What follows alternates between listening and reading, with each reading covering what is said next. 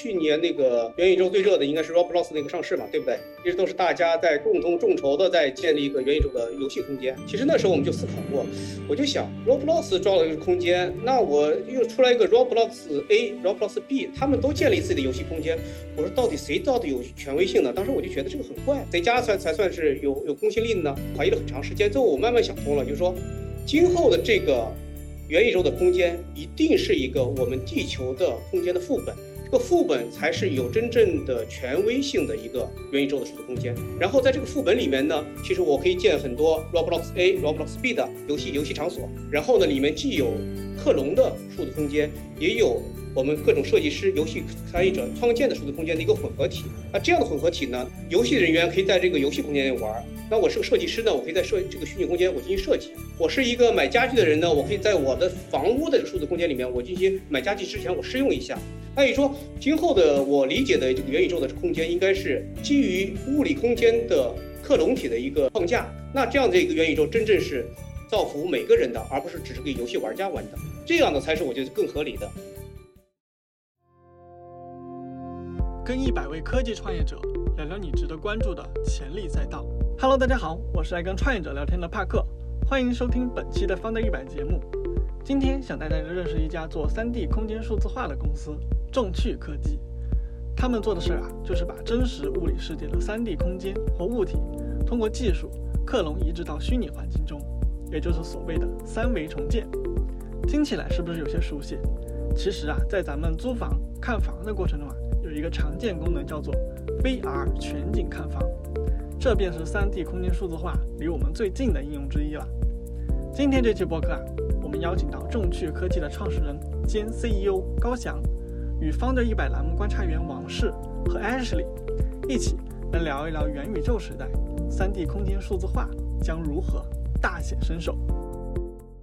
Hello，大家好，呃，我是高翔啊，我是中旭科技的创始人，今天非常高兴能参加极客公园的这一场讨论吧。呃，我希望把我们过去八年这个曾经经历过的事情呢，我们也好的一些经验，或者我对未来的一些一些感想呢，我希望通过这次交流呢，可能跟大家分享。对，刚刚老高其实提到了，二零一四年的时候就创业了，然后这个可以说，其实我觉得应该是经历了无数的啊，很多人去提到的各种什么 VR 元年、XR 元年、元宇宙元年，可能都被元年了好几回了。对对对。二零一四年的时候，我记得 呃，正是移动互联网呃快要 O2O 起风的时候，嗯，O2O 应该差不多是二零一五年吧。就那个时候，大家做的更多的还都是说我怎么在手机的这块屏幕上面把更多的东西连接起来。所以那个时候你们就创立这个公司来去做，说啊，我要在一个数字世界里面把三维的信息这个传送起来。就这个原点的这个想法是怎么来的？哦，这个想法还是蛮有渊源的，因为本身呢，我我博士毕业天津大学做的就是光学精密三维测量方面的研究，做的是工业领域的三维的研究。在做博士阶段的，我就在想，我们照相机已经把空间能拍到这么精细了，为什么我们不用那个三维相机把空间也的精细的三维空间数据拍摄下来，放到互联网上呢？嗯，呃，当时就说后面得出结论是，呃，这个目前的整个从从工具啊到传感器的成本太高了，行业还是没法落地的。那当然了，在那个二零一一年这个行业一个契机，二零一一年大家知道就是微软那个 Kinect 体感游戏机出来了。对对对，体感游戏机那 Kinect 是真正意义上的一个民用级的三三 D 传感器。嗯，二零一一零年出来之后呢，大概在一二年、一三年之后呢，在欧美很多国家利用这种民用三 D 传感器出来了很多的产品，包括扫描人体啊、扫描那个鞋呀，呃，从今当然也有扫描的大空间的。是我们看到在这样的一个民用级的三维传感器出现之后呢，带领着互联网开始往那个三维方向进行转变的过程中呢。我们本身从我个人来说，我一直有这个想法，看能不能把三维用到民用领域，通过互联网用到民用领域。那这个想法就慢慢在这个大环境的这个促使下呢，我们就开始觉得应该这个机会到来了，所以成立了公司，和几个小伙伴一起开始做这个事情。老高他之前的一些创业经历，我觉得这里边肯定有非常多的话题值得聊啊。我觉得一上来肯肯定还是先给大家啊说清楚吧，啊，到底众去啊，你们是怎么把一个空间给 3D 数字化的？到底要经过哪些步骤？我觉得这个可能是大家呃非常感兴趣的。那这个呢，就稍微讲一些技术性的东西吧。就是说，首先，呃，我们要 3D 化一个空间的话，其实 3D 化一个空间和 3D 化一个小物体啊，包括人体啊，一个花瓶，本质上没有特别大的区别。那就说，首先你得有传感器，对吧？你得采集出空间的三维结构信息，你得采集出来。另外呢，它的图那个彩色信息你也采集出来，那就可以说理解为我们的 RGB 的彩色信息。这两个信息呢，通过这个设备的采集出来之后呢，它是一个离散状态。我们简单理解就存了很多文件，很多文件都分拆分分开的，就不是一个整个一体。那这时候呢，你获得这些原始的信息之后呢，你要通过你的算法把这些信息整合在一起。也就是说，你把这些空间的一些结构呢，整个一套房子，你扫的可能是一些点，你把它把它来组合成一套整套空间，三维的空间要复原出来。另外呢，你把这个颜色呢，你还要把它恢复出来。也就是说，整个空间的恢复，然后呢，颜色的恢复，其实就是我们说刚才说的，就是三维重建。这是整个行业这么多年来、几十年来一直都这么叫的。也就是说，把这个三维空间重现出来之后呢，之前的传统行业呢，就是基本上是拿个 U 盘或者拿硬盘拷贝，然后就是用传统的软件进行这个编辑开发了。那好，我们和互联网结合之后呢，那我们可以这样想，我们怎么让我们的互联网驱动起来？那这个事情就是一个，其实一个也是个大行业背景的时候背景的事情了。在我印象里，在二零一一年呢。那个微软的那个 IE 浏览器真正的开始兼容了这个叫咱们说的 Web 端的三维的一个标准，叫 WebGL，这个当时是谷歌他们推的一个标准。那从那时候开始呢，其实基于 Web 端的三维呢，基于 WebGL 的标准呢，就就开始慢慢的被大家认可、盛行起来了。那我们也就基于这样的一个一个技术呢，一个大行业背景呢，我们把完成的三维数据呢，就通过 WebGL 的展现在互联网空间里面，这样大家就触手可得了。呃，核心点就是还是算法，你能不能做到非常鲁棒、非常稳定？肯定才是一个我们产品落地的关键点吧。所以这个算法的鲁棒性，它是由什么样的哪些因子来去影响的？哦，这个非常多了。你看，咱们举个例子吧。其实咱们做三维重建，不管做物体还是做那个大空间三维重建的话，其实它都是光学原理，对吧？光学原理的话，它对光线依赖是非常大的。那好，我们在做一个空间的三维数字化的时候。这个房子光照非常好，那利于我们做这个事情采集数据。那光照不好怎么办？另外，这空间里面如果有很多杂物，或者是空间里面就干干净的什么都没有，又能怎么样？变化非常多的。那在这种不同的场景下，你作为一个从企业角度来说，你肯定要都要兼容下来，你才能让客户说我买个产品是能稳定落地的，对吧？我不能说我告诉说我实验室的环境非常好，我做出来了，我到你们家里的你们的光线不好，我就不能用。那绝对是不行的。其实这这个过程其实是个非常痛苦的一个算法的不断的优化过程。那所以像现在众趣自己本身的产品，就你们能够支持的，比如说场景的规模最大能到多少，最小能到多少，精度大概是什么样子的？这个理论上说，从我们算法角度来说，我们这个从空间三维重建的构建来看，我们的最大最小是不受限制的。呃，当然从那个整个现实数据的数据量大小啊，以及那个。你的服务器能运算多大的空间，对吧？从这个角度来说，我们是有限制的。也就是说，我们曾经做过最大的空间是大概是将近十万平米的一个空间，那非常大了。那我们通常在我们现在经常在房产行业做的呢，就可能就是咱们说标准的，呃，几十平米到几百平米比较多。从精度角度来说，因为我们有不同系列的产品，从高精度的激光设备到。那个咱们通常说的那种基于二维转三维的这种呃 AI 的这种三三维的相机产品的话，它的精度区别还区别还蛮大的。呃，对一些工业领域呢，它可能需要高精度的，那我们基本达到厘米级了，甚至有些要往毫米级要走。那普通的就是说咱们说营销级的卖个房子呀，它其实是对尺寸不敏感，那我们可能就是几个厘米，呃几个厘百分之几的精度，其实够用了。其实我们完全是根据不同用户的行业的需求来提提供不同的产品来满足他们的要求的。然后这里边其实就会，大家肯定就会疑问的。然后大家说，哦，我的手机是不是直接就能扫描了？还是说这里边的的确确需要专门的一个设备，就是在手机这这样的一终端，然后做做这样的一个三 D 就是采集设备这一块，目前是什么样的一个情况呢？首先呢，就是说，我相信大家都会预见，可能在未来的某一天，我们的手机就能拍三维的空间了。但现状呢，是说我们看到的是，在手机上的三维传感器啊，像我们说 Face ID 呀，包括 iPhone 十三的后置激光雷达呀，这两年才慢慢出来。呃，这些雷达的出现呢，其实对这个行业的发展，就手机的建模的及发展，已经起到了非非常大的促进作用。嗯，呃，现在我们其实已经看到一些 APP 能做一些小物体的建模呀，基于手机的建模。呃，但是呢，这个行业发展目前毕竟在初期。呃，它这个通过手机建的模呢，它的那个模型的精精准度以及模型的那些色彩各方面的呃用户体验还是相对比较差。所以说我们现在还很少看到这样的产品从商业角度能落地，可能更多的是一种呃玩一个一个手机 APP 当玩具在使。呃，这个目前虽然是从商业角度它离商业角度还有一定距离，但是我们已经看到这个行业在起步了。这个起步，我认为还是让大家还是让大家比较兴奋的一个点，因为这个点会告诉我们。整个互联网的三维时代可能就马上就会到来了，已经触手可及了。那我们元宇宙的时代自然就会到来了，这是我们自己的理解。我们对外服务的这样的一个形式是什么样的？是比如说就是这样的偏 to B，就是一个一个项目做交互呢，还是说比如说偏 SaaS 这样的一个一一个类型对外服务？是这样的，我们基本上是那个设备销售加 SaaS 服务两种模式结合，因为本身我们也开发设备，设备现在目前是三维重建的基本上一个目前来说是必备选项。因为刚才说手机目前还是商业化落地还是差的，还是挺远的。那从同时，我们的整个数据的服务呢，通过 SaaS 的方式来触达到我们的客户的。那我们就从 SaaS 角度来说，我们提供的是一种空间数据服务。那这两种呢，就结合起来呢，来提供我提供给我们的客户。呃，这样 SaaS 服务呢，就让整个是这个客户启动这个事情的成本就变得非常低了。我们从这个我们公司角度来说呢，我们希望是在数据上给客户带来更多的价值，而不是在设备本身。我们也不希望在设备上，就说非要在设备上，呃，说给客户产产生很高的利润，这也不是我们初衷。我们更多的希望，这最后生成三维数据能帮助到客户，对它产生价值。那这点来说，那我们设备其实也也可以做的很便宜。中期其实覆盖了非常多的一些领域啊，就是这里就是可以请就是老高给我们讲一下，就是呃，虽然可能有些领域还没开始去用我们的一些产品去把它空间中数数字化，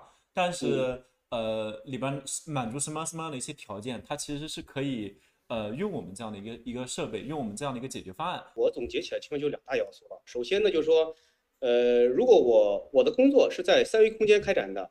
那好，我的数字化就应该一一对应就是三维空间。那我觉得，如果我们能提供虚拟化的三维空间的话，那它的工作效率就会得到很大的提升。嗯，这是一个我觉得三维的三维的数字化基本上就是一个前提。另外呢，有这个需求之后呢，还有另外一个大的那个前提呢，就是说我的成本要足够低，对吧？我的成本如果不低的话，我即使说我需要三维，但你的三维我卖一套房子才赚一千块钱，你做一个三维需要一万块钱，那我怎么用得起来呢？等于说成本必须低。呃，举个实现实大家都感受过的一个例子啊，就是说那个手机其实在九十年代初就就有了，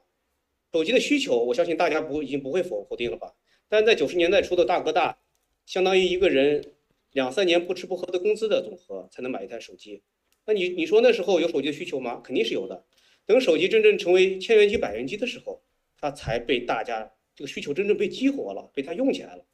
那我相信三维也要经历这样的发展过程。首先，我大家需要三维数据；另外是那三维数据足够便宜，能让我在在我的成本里面我能承受得起，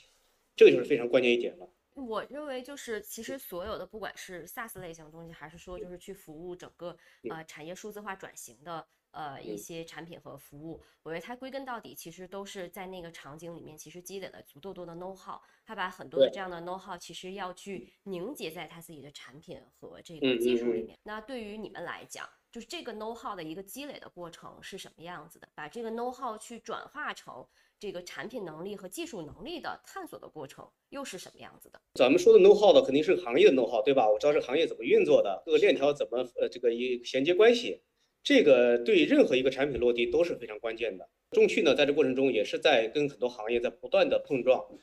获取客户的需求，来开发客户使用，再反馈，再再再纠正纠偏过程。这个过程其实也也是一个漫长的过程。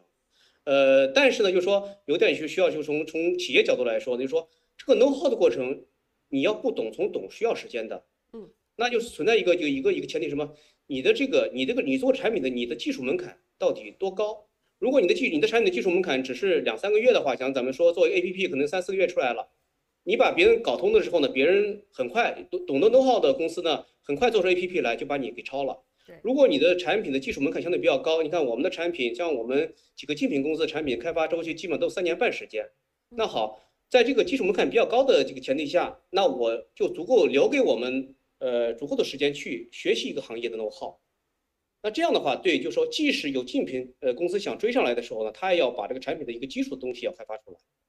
那相当于说，在这种情况下，虽然我们对有些行业的 know how 刚开始还比较欠缺，但是因为技术门槛这个期比较长，给我们预留了很长时间来学习这个行业 know how，这样也保证我们能存活下来。嗯，就是 know how 很重要，但是跟你这个 know how 到底重要到什么程度，跟你产品本身的技术门槛关系还是蛮大的。哎，所以你还记不记得，就是在过去的这个创业的这这八年里面，嗯，在哪些问题的核心的攻坚上面，其实是呃，我觉得是对于可能中区来讲非常重要的一些里程碑的呃积累。那你说我们其实我们这个三维三维产品的第一个落地的那个行业呢，应该是房产行业，房产那个就看房行业。实际上呢，我们第一个产品的这个整个的落地过程，完全是我们第一个 KA 客户。呃，他们提需求，我们来开发，然后跟按他的要求一部分开发出来之后呢，然后提供他能使用，然后后面又有新的客户来了之后呢，基于他的之前提的需求呢，我们再再改，然后慢慢就变成一种标准化的东西了。其实这个过程呢，就往往是第一个客户，当你不知道这个行业 know how 的时候，第一个客户提的需求就是行业 know how 了。嗯，那这样呢，是相当于客户在帮你在完善这个这个行业的这个 solution，来替你帮着你一块儿把这产品的呃把产品落地了。这个过程我觉得还是印象蛮深的，所以说呢，我们还是一个呃，就是说以客户为需求为中心的这么一个公司，客户要了我们才可能做它，我们绝对不会说避免是我们拍脑门想出什么好点子来让客户用的，这个是我们一直这么多年秉承的一个一个一个基本最基础原则吧。有过吗？有过拍脑门的时刻吗？这个你想想啊，就是产品技术出生的这些这些人员啊，就我们不说创业者，他。都有这种倾向了，哎，我想到一个点子和我们生活觉得带来很多方便，对，那我们就做出来了。做出来是发现，你给客户用的时候，客户说你这个题问题都没考虑，就这一个点就把你否了，对吧？那这种情况就完全是你不懂行业，就这个这个简单的一个点你都没想到，你就说这个东西做出来了，那他怎他怎么可能是用钱呢？其实都吃过亏的，那这种亏呢，相当于就是你的经验了。所以在我们创业初期呢，我们是极力的避免这个问题，时时刻刻在提醒自己。不能自己拍脑门自嗨，一定要客户要了才是需求的产生的根源。我觉得其实它的核心挑战就是，我再给你转化一下 啊，对对对，它的核心的点，我觉得可能就是就是我我有一个牛逼的技术，但但但这个其实是科学家都有都有这样的一个思维吧。但是从一个牛逼的技术到一个极其成功的一个商业化的一个产品，就这这里边其实有一个超大的一个鸿沟需要进行跨越的。那就是当时你们是不是也面临这样的一个困扰？呃，这个是非常自然的，因为那个做技术出身的人呢，就是会有一个天然的一个倾向，就是说我想到一个点子，觉得哎呀特别好，我要把它做出产品来，一定会大卖。我们经过这样的这个很多年的历练之后呢，其实我们已经慢慢的感受到一个技术和一个落产品落地的这之间的这种差距，以及它的漫长性以及困难性。那这点呢，其实是是由我们行业经验造就，给我们呃有这些预备的知识之后呢，我们其实可以少走了很多路。所以说，在整个创业过程中呢，其实。我们是经常会提醒自己，我们千万不能犯我们之前曾经犯过的错误，就是说，觉得拍脑门想了好的观点就想把它做出来，以为就别人能接受，那相当于说我们是一个，我们想产做出产品让客户去买，所以说我们一直提示我们自己，我们应该学华为那样的，客户需求要求什么我们在做什么，嗯，这个过程来反推我们的产品的开发，而不能说我们拍脑门，所以这个指导思想我认为是非常关键的，就是说摒弃你之之前的那些。呃，总认为自己很牛逼的这种这种这种想法，去从客户那边找到答案，来指导你来这个产品开发、公司运作。我觉得这是一个这个是非常重要的一个点。嗯，但是一味的，比如说去听客户，他会不会也有问题？比如，其实我们可能在行业内里面也会看见一些项目公司，就是手拿着技术，对吧？然后最终就是一个项目一个项目一个项目，然后拿投资人的钱，然后去做更多的项目。是这样的，是这样的。首先呢，就是说。你相信人的本身欲望，他是想做出一个很牛逼的东西来的。我们这种冲动是总是要有的。当这种冲动产生的时候，我们并不是完全的一味的否定。这个冲动出来之后呢，我们会想，我们会跟周围的人沟通。这冲动是大家都是有共通的一种感觉，还是我个人的一种感觉？嗯。同时呢，我们会拿这个冲动会跟客户沟通，客户怎么样，行业人怎么样？那就说，我们虽然有些冲动、有些想法，但这个想法一定要经过我们潜在的使用方的一些首肯或者。很多人的首肯之后呢，我们可能才把它开发，才进入我们的开发流程。因为我们人员就人员比较少，人力也有限，我们开发 A 就不能开发 B，所以这点的过程我们是非常慎重的。嗯，哎，所以你们的第一个客户是怎么来的？就是怎么能够遇到自己的天使客户，以及怎么去识别说这就是我的天使客户？呃，首先呢，这个天使客户的话，就是他首先他对三维这行业它是强需求的行业，我们可以理解为房产、装修啊。这些建筑啊，这肯定是强强需求行业，对不对？那就未未来就考虑说，每个行业虽然都需要这个都需要三维，但它这个需要三维数据，它的这个 solution，因为我们产品要落地的话，必须一个 solution 才能落地。对你不能说我给它一个三维，它就落地了，不可能的事情。那这个 solution 的这个复杂度就取决了你这个你这个事情在行业落地的这个这个容易容易度了，对吧？如果这个 solution 本身基于三维，它的开发的工作比较少，需要增附加的一个功能比较少的话，那这个相对比较容易，那我们就容易落地。那从这一点来说，那看房子解决看的问题，那相对就容易了。我有三维了，我就能解决看的问题。那我再开发一些他们行业必须的一些附加功能的话，这个 solution 就完成了，那就落地。那其实其实跟行业的这个产品本身的复杂度，另外跟行业的需求的这个刚度关系都是非常大的。呃，至于第一个客户怎么找的话，那可能又需要你经过不同的渠道去碰，很多碰了十个，甚至碰十几个、二十个、一百个，最后能碰到一个。这个过程其实我相信，呃，很多创业公司都要经历的。这也需要大家自己去。你如果你坚信这个产品是有价值的，而且在某些领域已经被证实个价值的话，我相信只要呃只要你坚持的话，应该会总算能开出第一朵花的。就是没有什么标准答案，就去找就好了，是吧？对，首先是有用，你对它有用，第一前提，然后去找，前提还是产品本身可能还还得对客户有价值。当然也需要去找到就是更有概率的一个区域，就是找到。没错，没错，没错，是这样的。你首先去大城市呀、一线城市呀，他们对新技术接受度比较强啊，对线上那个重视的一些公司呀，他们在数字化的需求也比较强啊，这些都是你肯定需要把这个重点优先级的，肯定要做一些不同的划分的。呃，我们刚刚其实都聊了一些关于产品啊，大概的一些思路，我觉得接下来可以聊一些核心的一些技术啊，其实就是刚刚老高持续去提到的一个关键词，对，就是这样的一个叫三维重建。对我，我觉得其实这样的一个词，大家可能乍一听感觉都挺陌生的。对对，我觉得还是先要请，就是我们今天呢，就是老高从一个专家的视角给我们科普一下，哎，就是这个三维重建它具体到底指的是什么？就是这样的一个呃，这样的一个就是技术，它的一个大概的一个发展的一个呃路径啊，包括情况是怎么样的？先给我们简单做一个科普吧。三维重建，你简单的理解就可以说，把我们物理空物理世界的一个某个某个物品的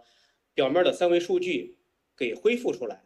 其实就是三维重建，那就是说把它数字化了，三维重建。那你看，我们最早做的就是说，在学校里做，就是说那个汽车车身的检测，因为车身车身本身它是三维的这个曲线结构，对吧？你不能拿个尺子能测量出啊，这个这个车身是不是合格？你尺子是测量不出来的，那你必须把它三维数据采集出来，你才能分析出来这个这个车身尺寸是不是达标了，有没有误误差太大，对吧？那这个就是三维重建过程。我们再举个例子啊，呃，中国一个行业叫咱中国有有一个特色叫山寨。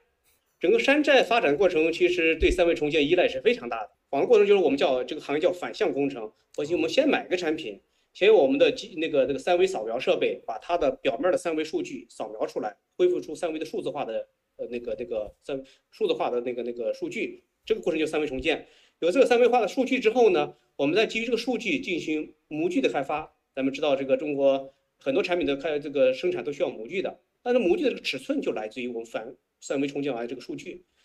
模具开发出来之后呢，我们就能反向的生产出我们的产品来了。那这样的话，你的山寨过程基本上就，呃，初步完成了。从三维重建的行业来说呢，它可以说，呃，从技术角度分两大类，一个是小物体的三维重建，一个是大场景的三维重建。小物体三维重建是一个桌子、椅子呀，一个花瓶、一个人体，那就三维重建小物体三维重建。也另外大场景呢，就指的是像我们众趣科技做的一个房屋三维重建，一个一个运动场的三维重建。一个场期的三维重建，那从这个很那个技术难度来说呢，那个呃大场景三维重建是一直来说都是行业难点，尤其是自动化的三维重建呢，一直都是行业这个最难的一个点。那中区在创业之初的为什么选这个方向呢？因为其实我们也是非常信奉的一个行业的大家一个大佬们经常说的话，做难而正确的事情。我做难的事情，我做出来的时候，可能整个这个行业才能认可我们。我要做容易的事情的话，那大家都在这个行业里都在互相互撕。公司都在一个这个同质化竞争的话，那其实自己过得也不舒服。那其实这一点来说，就是说我们是坚定这个到它做大场景的三维重建的方向。大场景的三维重建和这种小物体的三维重建，其实从技术上面没有什么特别大的区别。但是我想了解，比如说就是在这个不同的场景应用当中，它现在目前的发展的情况是什么样子的？也就是说，在实际的应用的场景当中，哪一类场景的需求可能跑得更快一些？大家的接受度是什么样子？呃，是这样的，那个三维小物体重建呢，其实我们知道，就是说过去几年大厂其实在一些三维的小物体三维重建啊，做一个商品，一个包啊，一个鞋呀，产品件，其实一直在做一些工作，在做一些小物体的三维重建。呃，目前情况来看呢，就是说之前呢，就是说这个需求呢，就是说在一些小众的群体里面在做，但这两年呢，就是说应该过去，应该过去从二零年开始呢。这个需求是因为在元宇宙这概念这个熟那个热起来之前呢，其实这个需求整个三维物体的重建的一个需求呢，其实已经在增加了。我们就是看到从二零年这个 VR 重新从低谷开始起步的时候呢，三维重建这个需求已经很已经已经已经蛮多的了。这个公司这样做的公司也慢慢多了，就它的单子也多了。呃，大场景的三维重建呢，其实是呃怎么说呢？因为大场景做三维重建呢，在在我们这样的公司起来之前呢，就说自动化的大型三维重建是几乎是没有的。那基本上在这个行业是一处于这种空白，而且都是有的有些公司啊，像那些测绘设备公司呀，设备太贵了，一般人买不起，而且它的也是很多是手动的，专业人员才能使。那其实，在我们开发出这种便宜的、低成本的、大家能接受的这种这种设备之后呢，大场景三维重建这个行业呢，其实很多是又因为我们这个成本降低，把这个需求给激活了。激活的之后呢，再加上我们的产品的相对基础门槛比较高一些，所以说的。面对的这个竞争会会好很多，那这样的话，对我们公我们这样的公司来说，就是一个很好的生存环境。嗯，这个我觉得目前这个两这两个东西呢都在并行的发展，而且呢，我不能说哪个少哪个多。我认为从要如果从大的概念元宇宙的概念来说，大空大场景空间物体的三维都需要的，这是都是缺一不可的。我相信这两个这两部分呢都会并行的向前发展。呃，只是说在具体一个一个产品上可能更侧重于空间，另外一个产品上更侧重物体而已。它们的难度，比如说会有多大的差别？呃，是这样的，我给你举个例子吧，就是说，其实我们说了，三维重建是一个光学的三维重建，对吧？对。咱不管说什么光场啊，这个网啊，这些各种概念，光场啊，还是全息啊，其实它都是光学的三维重建。光学的三维就依赖这个采集现场的光，那光的这个光照情况。那你说小物体的三维重建呢？往往我都是会在一个屋子里或在一个摄影棚里，我把光线打得很足，光线非常好。那我们的算法就对算法的挑战就非常小了。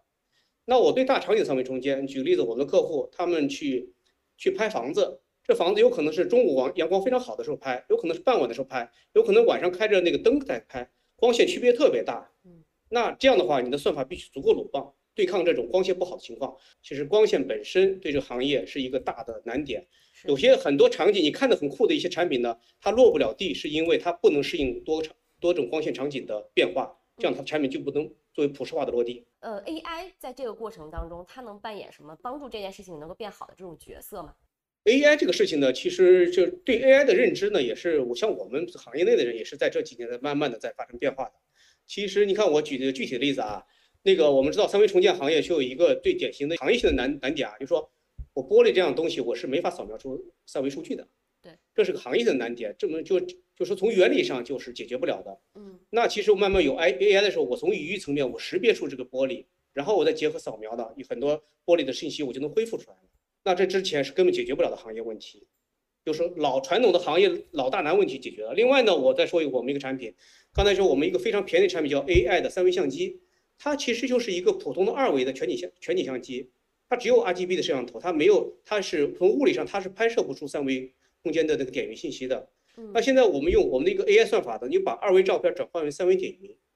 那这个技术呢，其实在三年前，从我个人来说，我觉得都是不可能的事情。因为你想想，从信息论的角度来说，你怎么可能从 X Y 恢恢复出 X Y Z 呢？三年前我都认为不可能的事情，那现在就落地了，已经是大规模应用了。那都这都依赖于 AI 的发展。这个 AI 对这个行业的促进是蛮大的，我们也是有幸说，在理解传统那个机器视觉的基础上，我们又现在 AI 技术的这么快的发展呢，弥补了很多传统行业机器视觉的一些一些盲区、去弱弱点，让这个产品更容易落地，成本也大幅降低了。那这里我确认一一个点呀，就是感觉我们中趣其实做的更多的是大场景的这样的一个三维重建。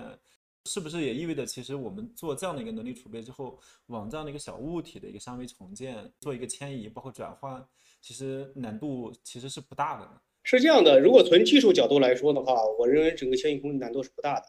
但是呢，你要放在运营整个公司层面、产品角度来说的话，那一个新产品推出，你从开发到产品的成型，到最后你从商务角度来说让客户使用起来，其实这个过程其实麻烦程度是也不亚于一个新产品吧。技术虽然简简单一些，所以说呢，从我们那个众趣的个定位来看，我们其实就因为大场景的三维重建，我们的开发工作量已经非常大了。其实我们每周其实都在拍开发优先级，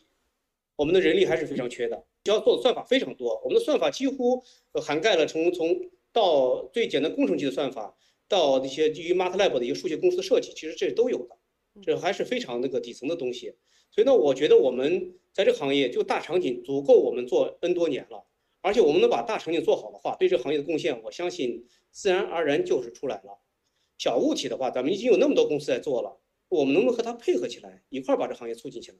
就像刚才你们说的，我们今后的这个元宇宙的这个空间是不是一个嵌套的？为什么非要说我一家做完呢？我们能，我们都连到一起，最后真正形成一个虚拟化地球，我觉得这样才是一个比较一个一个大家比较美好的未来吧。当然，我相信你这个东西做成之后呢，你从企业角度来说，你该获得的利益自然是会获得的。就这里我会有一个疑问啊，就是目前这个领域会说它的技术跟产品其实都是已经被定义定义清楚了，已经处在一个稳定的一个状态吗？还是说这里边其实还有非常多的一些变量变化正在也在快速的一个发生？技术和产品两个角度来分析的话。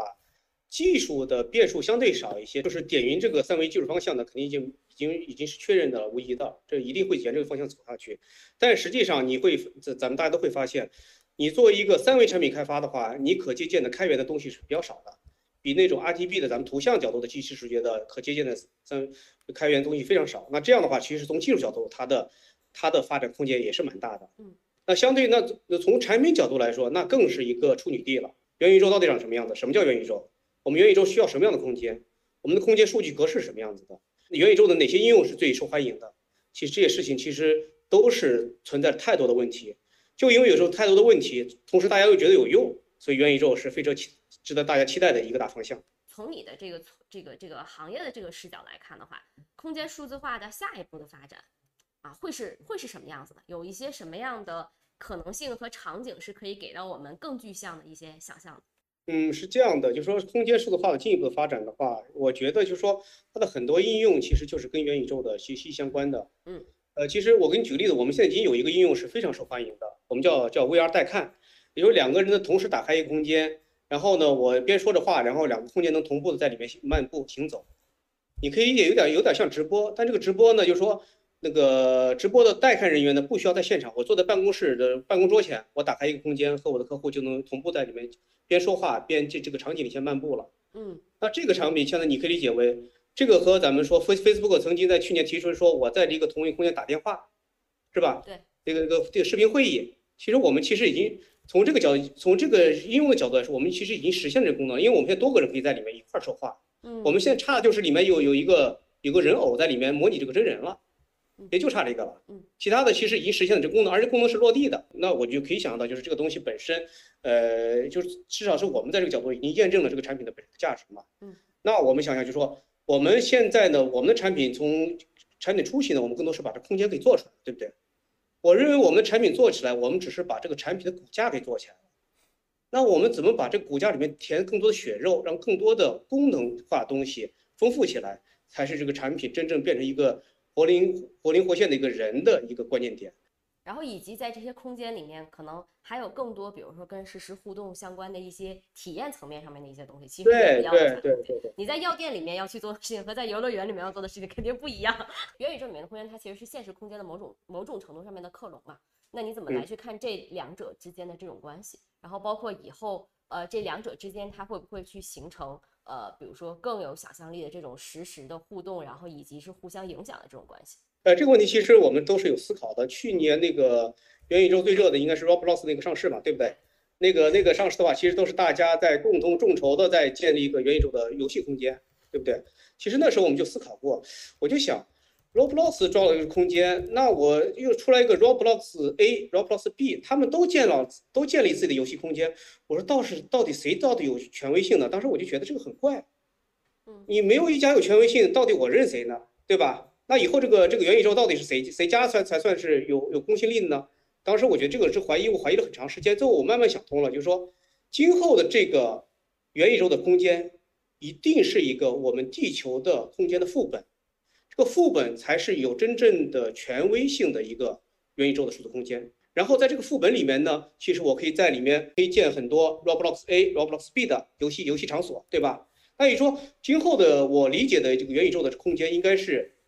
基于物理空间的克隆体的一个一个一个一个框架，然后呢，里面既有克隆的数字空间，也有我们各种设计师、游戏参与者创建的数字空间的一个混合体。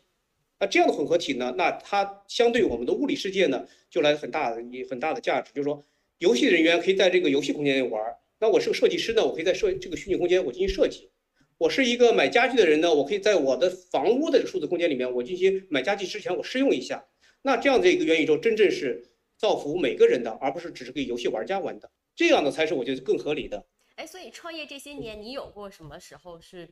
呃，需要把自己打碎了重组，又或者说让自己开始有的时候可能会怀疑自己的时候？怀疑的时候应该还蛮多的吧，因为你面对的很多不确定性的时候，你面任何一个人面对不确定性的时候，他一定会产生怀疑，有时候怀疑环境，有时候怀疑自己，对吧？呃，举个例子，我们是经历了整个移动互联网的这个呃发展的高峰期这么一个阶段的，在一五一六年这时候，似乎每家人都在谈 O2O，大家都在谈商业模式，大家都说啊，你融了资后赶快花钱，跑得快点，唯快唯快不破。我就想说，我觉得我这我们的产品好像不适合一快啊。那所有投资人在在在推你，所有的周围人都在说你要快点，那我就怀疑自己了，是我们这么慢是不是有问题？那这时候其实你这种你在开始否定自己的时候，那你就要寻求答案了。寻求答案怎么寻求答案呢？你就要寻求信息，信息是你错误判断的依据。那什么信息呢？我举个例子，我看了大量，就是我特别喜欢看失败的创业公司的一个故事，包括我希望看点成功的，成功的可能少少点，失败的更多一点。同时我要看。哪些公司它发展成功的一些关键点在什么？一些成功的公司它曾经在里面的成功关键点是吧？最后你会总结出来，就说你的你的你的公司的这个产品属性属于这种产品技术型的公司，你和它商业模式是不一样的。嗯，那你慢慢有这些理性的判断之后，你会慢慢你就能你你就可以免疫别人对你这种这种影响。这个我觉得还是蛮关键，就是自己的思考能力，我觉得还是蛮关键的。包括一个人人生啊，我觉得都需要这方面的一些呃工作。你你这个工作做好之后，你的人生也会变得非常精彩。好啦，这就是本期播客的全部内容啦，也欢迎大家在评论区留言，分享你对我们内容的看法。当然啊，也非常期待你能把我们的播客分享给身边的朋友们。在这里啊，我们会跟早期科技创业者们深度的聊天，记录他们的思考洞察。也许啊，他们的常识就是你的前沿。最后啊，也欢迎大家关注我们的视频号 Founder Park，每周我们也会邀请创业者与观众来实时交流和分享。最后啊，再次感谢大家的聆听，我们下期播客再见。